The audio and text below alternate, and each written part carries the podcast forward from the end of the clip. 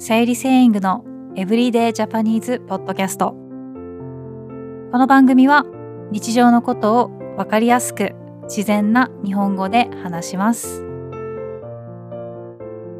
フリーガナ付きのトランスクリプトやビデオポッドキャストは私のウェブサイトさゆりセイング .com にあるのでぜひ見てみてください。では始まり始まり。こんにちは、さゆりです。今回は、ポッドキャストの台本を作る、作らないについてお話しします。えー私は、このポッドキャストの台本は書いていません。はい。えー理由は、うん昔は、あの、書いていました。前は、ポッドキャストの台本を書いていました。でも、読んじゃうんですよね。まあ当たり前ですけど、あの、書いてたら読んじゃうので、話し言葉じゃなくなっちゃうんですね。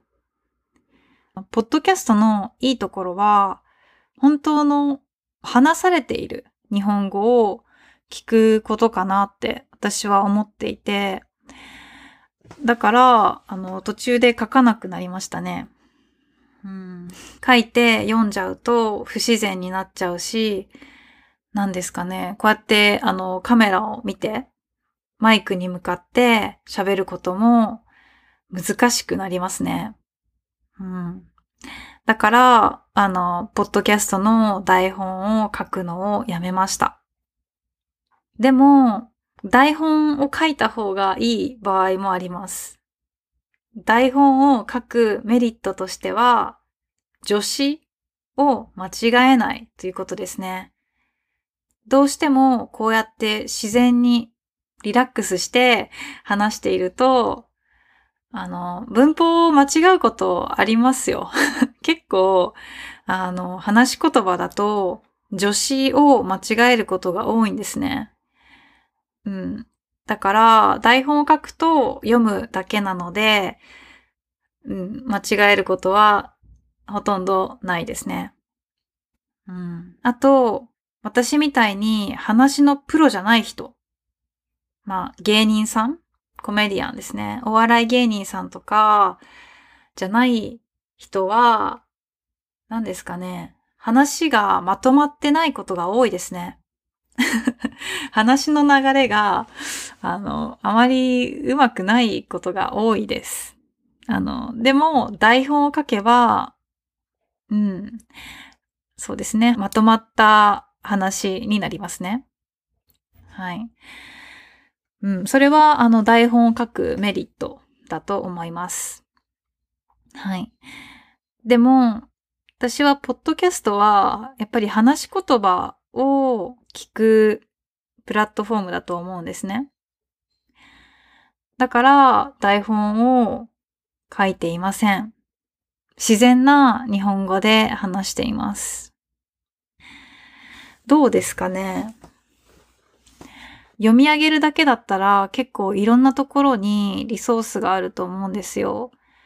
例えば、オーディオブックとか、ニュースとかもそうですけど、でも、その会話ってなると、なかなかないですよね。会話とか、こうやって一人で、まあ、独り言みたいなのって、まあ、日本語のラジオとかだとあると思うんですけど、うん、ちょっと簡単な日本語？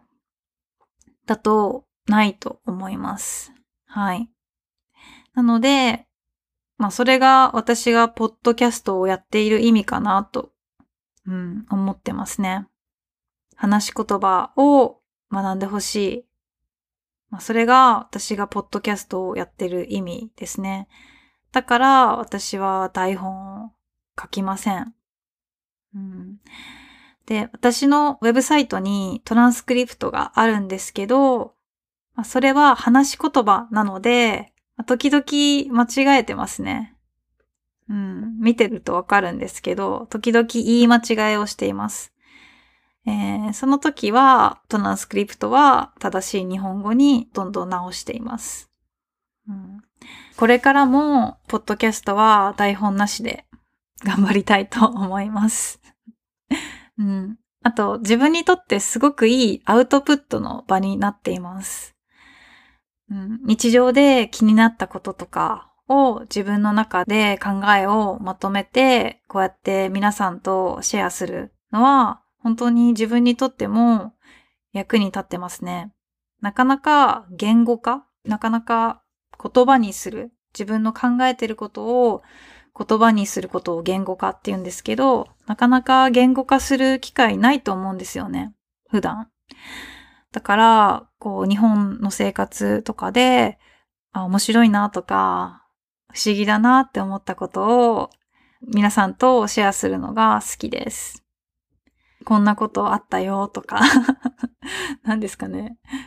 まあ日常のなレポートのような感じですね。だから日本人の友達の話を電話でふんふんって 聞いてる感じを目指してます。うん、まあ少し難しいかもしれないんですけど、皆さんのリスニングがね、伸びればいいなと思っています。私が会社員だった時は、通勤中によくポッドキャストを聞いていました。や結構ポッドキャストに助けられましたね。何ですかね、もうポッドキャストを聞くのが習慣になっていたんですよ。うん、その時英語を勉強していたので、毎日毎日英語のポッドキャストを聞いていました。で、そのポッドキャストは、あの、会話もあるんですね。で、まあこういうトーンで喋るんだとか かなり勉強になりました。だから、皆さんも私のポッドキャストをそういう風に使ってもらえると嬉しいです。生活の一部に してくれると嬉しいです。私がこうやって一人で話しているポッドキャストは、まあ大体一つのポッドキャストで一つのトピックを話していますね。だから、そのトピックの単語を覚えることができると思います。なので、あの、勉強に役立ててくれると嬉しいです。これからもこのポッドキャストをあの続けていきます。もちろん皆さんが応援してくださっているので、あの続けられます。会話のポッドキャストもあのたくさん撮ってるんですよ。ミクさんとかシュンさんとかと撮ってるので、あの、はい、また長めのポッドキャストも投稿しようと思います。お楽しみに。あと、私の YouTube もその会話動画とか、最近は結構 Vlog をやりたいなって思ってますね。旅行行った時の動画を全然編集してなかったのを最近編集し始めたので、あの、そちらもアップしていこうと思います。ぜひよろしくお願いします。私のウェブサイトも行ってみてください。じゃあ、ありがとうございました。また次のポッドキャストで。バイバーイ。お疲れ様でした。YouTube や Instagram でも日本の文化や生活、自然に関するコンテンツを配信しています。私のウェブサイト、さゆりセイング .com にはメンバーさん限定のコンテンツもあります。トランスクリプトやビデオポッドキャスト、ライブ配信もありますので、ぜひ参加してみてください。